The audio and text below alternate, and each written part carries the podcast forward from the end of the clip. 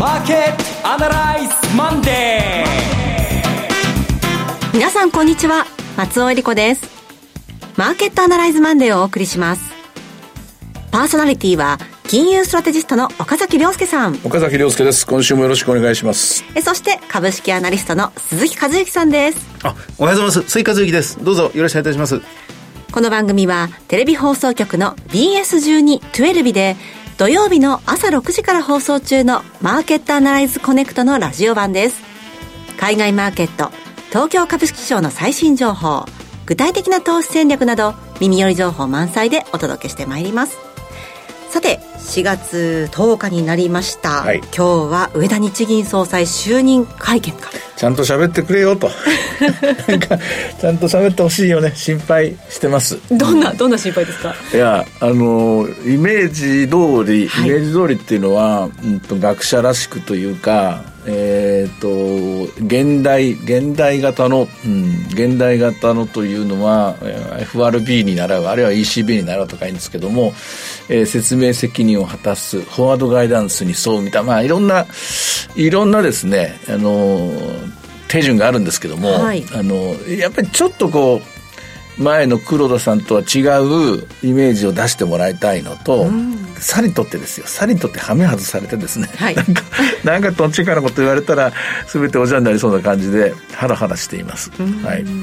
で前場見てみますと115円高2万7633円というところでしたけれども、うん、鈴木さんあのまあ、アメリカの雇用統計が出たばっかりではい、でそれであのアメリカのニューヨーク市場がお休みだったというところですからまだ今日は日本世界はまだ週明けを迎えてないような感じですね、ふわふわ小さい動きにとどまってますね、はい、そんな中今週はどうなっていくのか、はい、今日も番組を進めていきましょう。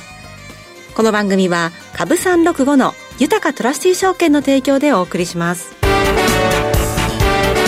今週のストラテジーこのコーナーでは今週の展望についてお話しいただきます。えまず先ほど鈴木さんのお話しあった雇用統計ですけどもあの非常に、えー、順調な経済の伸びを教えてくれる何の問題もない雇用統計だったですね。で失業率も下がっていってで23万人ぐらいでしたかね増えていて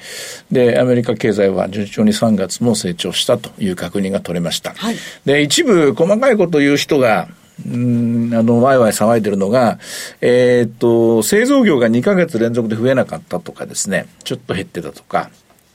それから、小売業が減ってたとかっていうことなんですけども、これあの、製造業っていうのは、例えば、えっ、と、21世紀に入ってからも、IT バブルの後もそうだし、あるいは、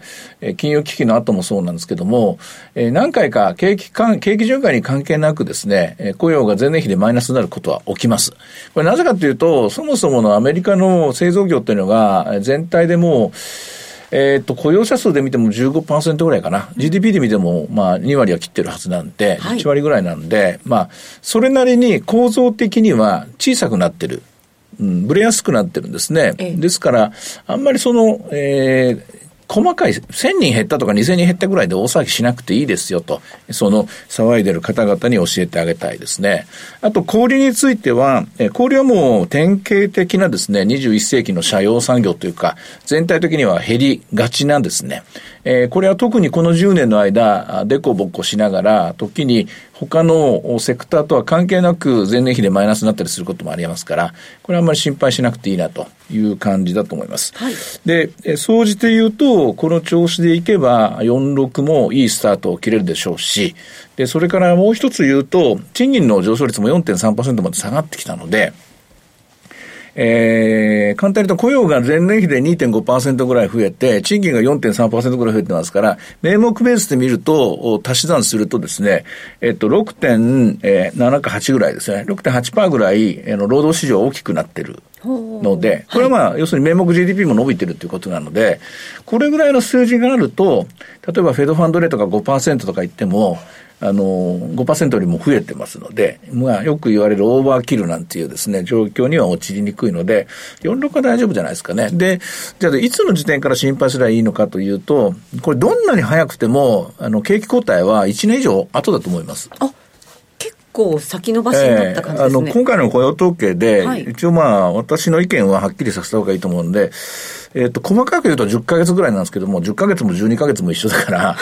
えーあの、まあ1年以上先ですよ。ということは、ここから半年ぐらい何して遊ぶって話ですよ。何して遊ぶっていうのは、もう去年の今頃から景気後退だとか、去年の今頃からオーバーキルっつっても、この遊びも飽きたでしょ。景気後退だから株を売る遊び。あるいは、えー、オーバーキルだから株を売る遊び。あるいはドルを買う遊び。遊びというかトレーディングアイデアなんですけど、もう1年間やってんで、で、やった連中っていうのはもう今、あの、しこってるっていうか、うまくいかなくなってるわけなんで、で、さらに景気後退がどう見ても1年先だったら、とりあえず目先半年ぐらい何して遊ぶと。みんなそう考える頃だと思います。一旦だから違うテーマで動き出すんじゃないかなというふうに思います。で、くしくも、日本銀行の総裁が変わって、で、日本は日本で新しい世界が始まるじゃないですか。はい。まあ、こっちの遊びの方が、遊びというか、こっちのトレーディング、こっちのおストラテジーの方が、目先半年ぐらいは、えー、旬かなと、フレッシュで生き生きするんじゃないかなと思います。まあさりとて、今週のストラテジーどうなるかというとですね、今回の雇用統計で、今日朝一からいきなり、まあ、100円高してますけども、300円ぐらい上がってたら、もうついてっていいと、もう大丈夫だということで戻っていいんですけども、やっぱりまだ半信半疑なんですね。で、なんといっても、金曜日のニューヨークがなかったので、はいえー日本のマーケットっていうのは外国人に悔しいけども支配されてますので、彼らの言いなりになっちゃってるので、彼らの言いなりになるっていうことは彼らの後ろついていく、そういうトレーダーたちがほとんどなので、彼らの逆を張る人っていうのはほとんどいませんので、で彼らの動きを見ながら、明日以降から動くことになるでしょう。で、今週のスケジュールで言うと、水曜日に CPI が発表されて、で、同時に、あの、FOMC の議事要旨が出るんですね。そうですねで二つとも同じで、CPI の方は下がってもらいたいんですけども、下がってなかったらどうしようという話があったりとか、あとは FOMC のところでは、例のシリコンバレーバンクに、えーからですね、始まる銀行破綻のところですよね。これを FOMC メンバーがどう話していたのか、どんな議論になってたのかという、そのヒントをもらいに行く議事要旨になると思うんですね。で、市場がまあ望んでるのは、5月の利上げがまず見送られて、できればもうこのまま利上げがないというのがベスト。4.75から5%であれば、おそらくオーバーキルはないと思うんですけども、まあ、仮に5.0から5.25になると、オーバーキルのリスクは若干でも高まりますし、で、それからまあ、もう一個言うと、えー、利下げっていうのが、視野に入ってんのかどうか。利下げですかうん、利下げが FOMC のメンバーでですよ。ええというか、株式市場と債券市場が来年の利下げってのはもう視野に入ってるわけですよ。市場はね、利下げが視野に入ってる。しかし、当の FOMC のメンバーが利下げが視野に入ってるかどうかはいうと、これを、あの、一応、 SEP と言われている Summary of Economic Projections の中では、えー利下げがメスあの視野に入ってるんですけども、えー個々のメンバーのコメントとして、えー責任ある発言として利下げが視野に入っているのはまだ見たことがないんですけどもね。はい。まあ、これが今回も3月の時点でもあるのかないのか、このあたりのところが注目されます。まあ、えー結論的に今日月曜日、うん、まあ勢い込んで、もうポンと戻ってたらさあついていこうと皆さんに言いたかったんだけども、100円高なんでね、この程度だと勢いに任せて元に戻るというのも、ちょっと自信持てないので、ごめんなさい。ちょっと様子見の月曜日だなと。で、本当のスタートは木曜日からになるかなと、こんな感じになると思います。ひとまず、うん前半はちょっと下がったところ、あの、先週つけた27,400円ぐらいでしたかね、安値あったでしょ。あの辺のところは買ってっていいと思うんですけども、今の水準でまだまだ上、戻りが試せるかというと、ちょっとわかんないなと、うん、水曜日見てからってことになっちゃって、えー歯切れの悪い月曜日のコメントになってしまいました。すいません。こんな感じです。はい鈴木さんいかがでしょう？いや、本当にあの、マクロ経済統計は先週はアメリカは多かったですけどね、あの、その悪い話ばっかりだった。まあ、雇用統計が少し、あの、かなり明るくなってきたっていうのは、まあ朗報ではあるんですが、日本も一週間前の今日日銀単価が出て、やっぱりそれなりに良くなかった。な中身入っていくと、そうでもないっていうことが分かっていくんですが、ところが、やっぱり街を歩くと、街の中を見てみると、消費の現場が、すごいことになってますし、そう活気づいてますよね。もうなんか、ね、熱気、もう、もうすでにマックスまで来てしまってるような、で、あの、え人手不足で、その旅館が、ホテルが、これ以上予約を受け入れられないなんていうのが観光地でも出てきてますし、その駅、ターミナル駅、東京ですけど、ターミナル駅はもう平日昼間でもまっすぐ歩くことが難しいぐらいに、その大型のキャスターというんですか、はい、旅行カバンを持ってゴロゴロ歩いてる方がたくさん、もう日本人も海外の人も増えてると。ここのミスマッチですよね。うん、このえマクロとその私たちの生活実感のこの食い違い、プロ野球開幕して、どこの球場を見ても満員御礼のような状況になっているという。このあたりが、やっぱりそそんなにえわ悪くないぞと、世の中は。はいっていう感じがひしひしするんですけどね。景気が悪いと思ってる、景気が悪いとそうするのは金融の人間だけなんですよ、だから。金融の人間、まあ、我も、我も金融の世界を見て喋ってるんですけども、金融の世界は景気悪く見えてるんですよね。まあ、これはアメリカの利上げとか、そのオーバーキルっていう言葉を使いましたけども、あとはそれと日本銀行の総裁が変わって、あの、日銀がどんな舵取りをしてくるのかという、この不確実性もあるので、なかなかに日本の株式市場、自主性を持って、えー、自分の、自分の決断で動けないなと。まだ動け、もう本当は動いていいと思うんですけどね。うん、そういうところにいますね、4月の10日です。ちなみにですが、岡崎さんはこの黒田総裁下の日銀っていうのは、今振り返ってどんなふうに？あ、10年ですよね。最初の3年間は良かったと思います。13年、14年、15年ですね。バズーカの1バズーカとか言って、あの時ワクワクしてて、マーケットアナライズも、それいけ、それいけという話で盛り上がってましたが、はい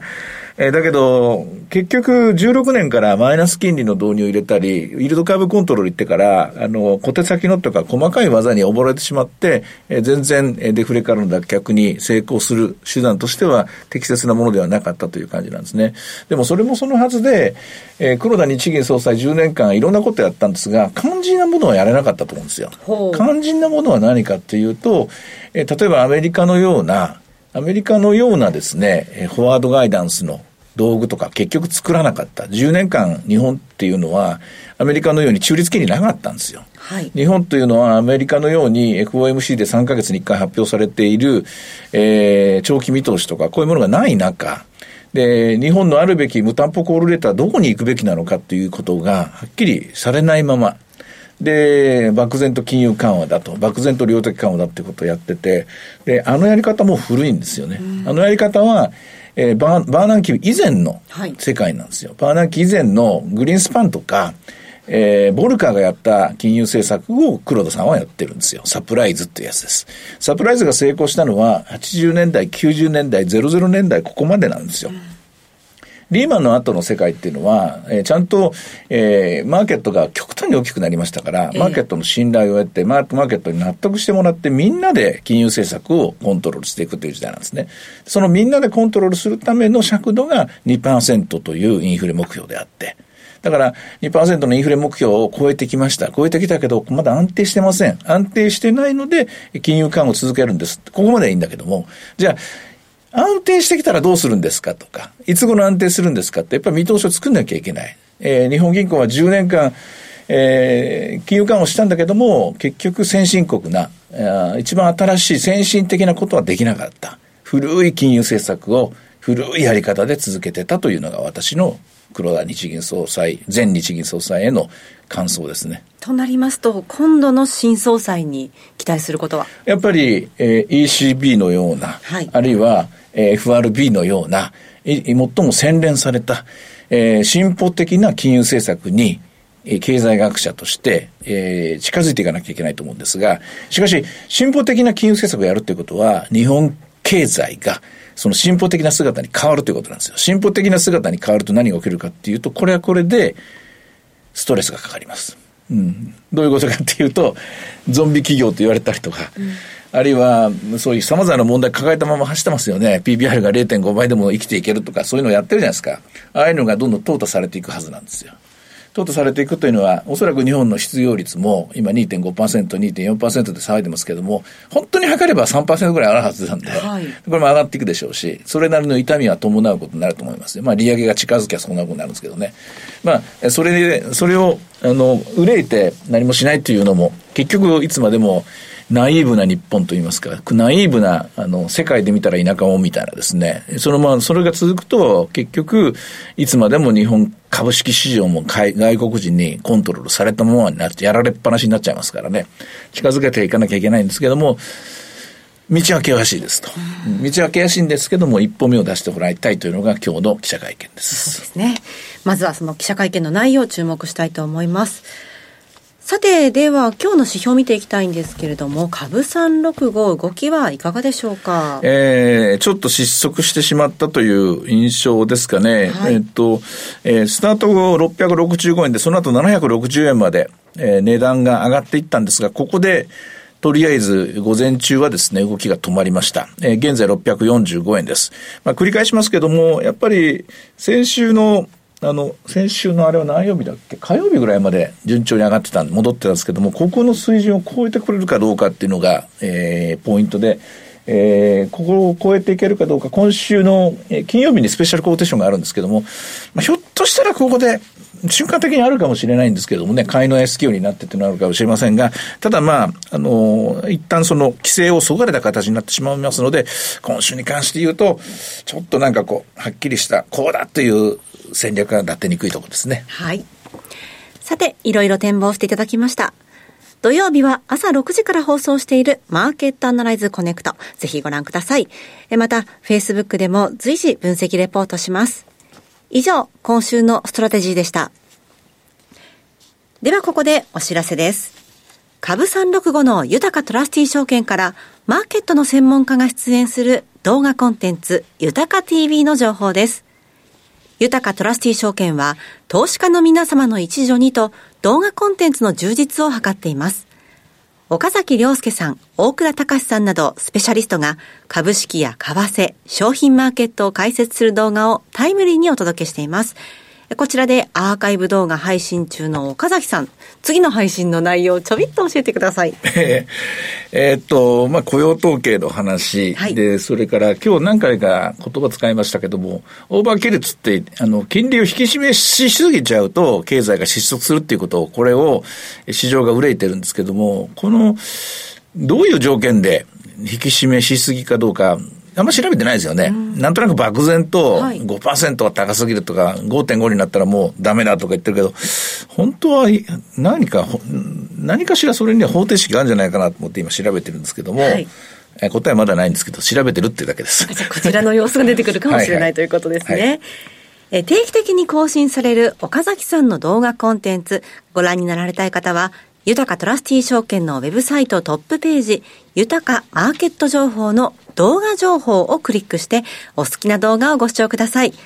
さらに、アンケートにもぜひお答えいただければと思います。また、こちらの動画コンテンツは YouTube からも検索可能です。さあ、今すぐ、豊かトラスティ証券の YouTube チャンネル、豊か TV を検索。以上、株365の豊かトラスティ証券から、動画コンテンツ、豊か TV の情報でした。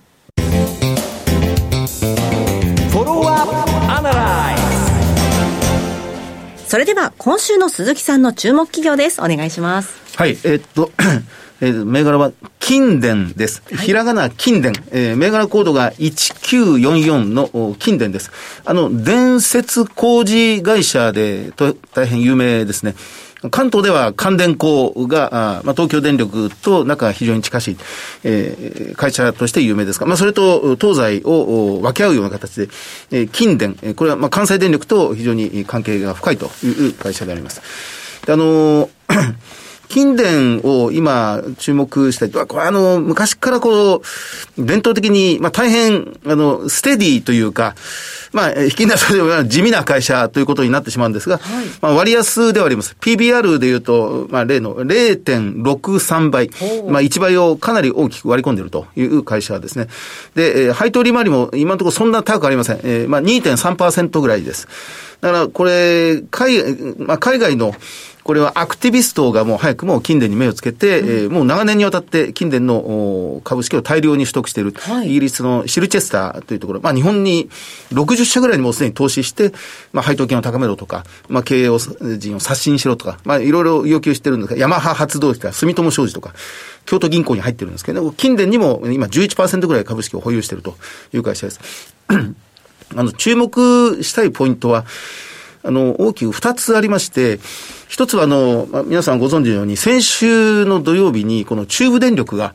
その首都圏の電力会社としては初めて太陽光発電と風力発電から流れてくる電力の一時停止を要請した、いわゆる出力制御というのをかけたということになりますね。要は、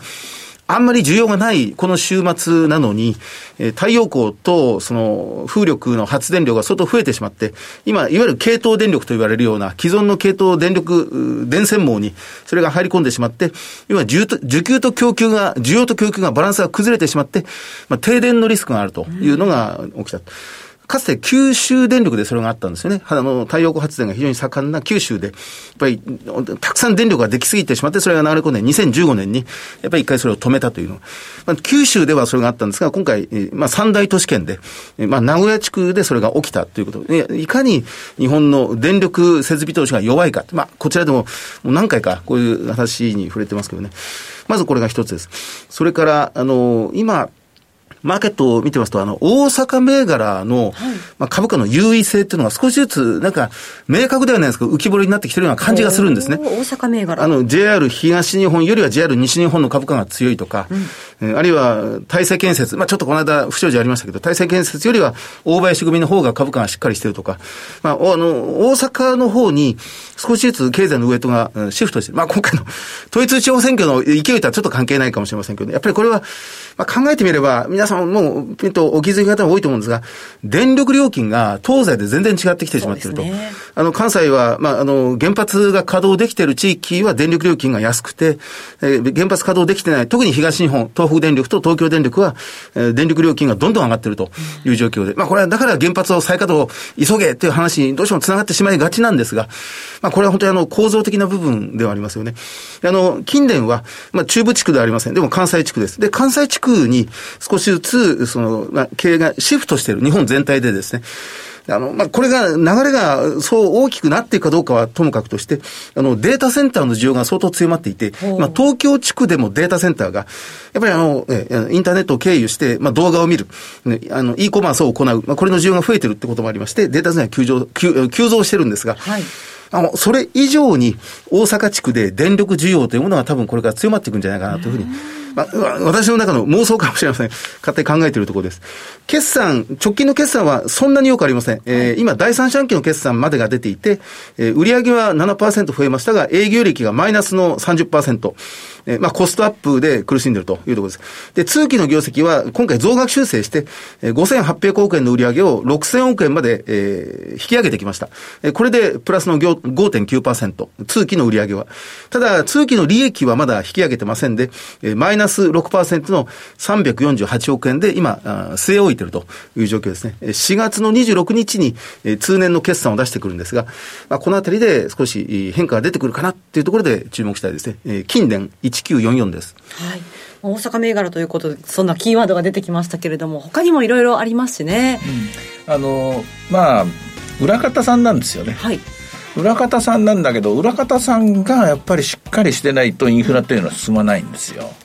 まあ、そのあたりに目をつけて海外のアクティビストが動いたというところなんで、ちょっと面白いですね。何か掘り起こすと面白いのが出てくるかもしれませんね。はい。今日は金電1944ご紹介しました。さて、マーケットアナライズマンデーはそろそろお別れの時間です。ここまでのお話は、岡崎亮介と、鈴木和之と、そして松尾恵理子でお送りしました。それでは今日はこの辺で失礼いたします。さようなら。この番組は、株365の豊かトラスティ証券の提供でお送りしました。